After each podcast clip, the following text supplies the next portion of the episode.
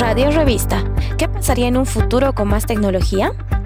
Bienvenidos a su radio revista Nexus. Hoy les tendremos las noticias más importantes de la semana.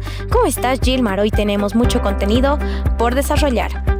Buen día a todos los oyentes. Efectivamente, Solange, el día de hoy tenemos las noticias más relevantes de toda la semana. ¿Qué te parece si comenzamos?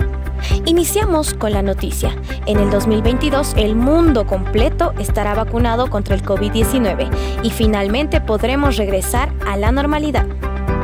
En otras noticias, el 2023 y 2024 todo el planeta estará cubierto por satélites, logrando que el acceso a Internet sea accesible para todo el mundo. Noticias internacionales. En el 2024, el segundo hombre y la primera mujer llegarán a la Luna junto a un ejército de robots. Esto para explorar la cara oculta de este satélite.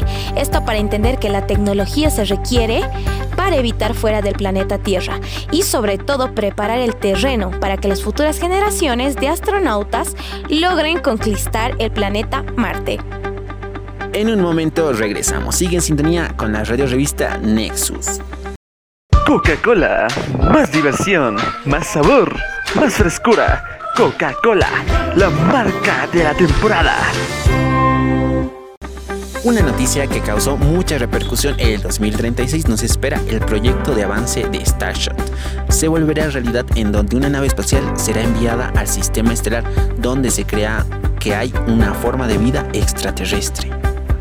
En otras noticias, en el 2039 los celulares desaparecerán. Ya no necesitaremos ir a todo lado con un aparato en la mano.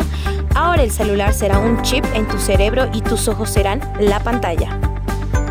El 2042 nos implantarán chips en nuestro cuerpo, donde podremos manipular todo con nuestro cerebro. Este radical cambio ya comenzó en lugares como Suecia y Alemania pues ya que en estos países algunas personas utilizan chips que se implantan debajo de la piel para realizar pagos, abrir sus casas sin tocar ningún dispositivo. Y bueno, nuestro programa llegó a su fin. Solange, ¿qué te pareció nuestro programa del día de hoy?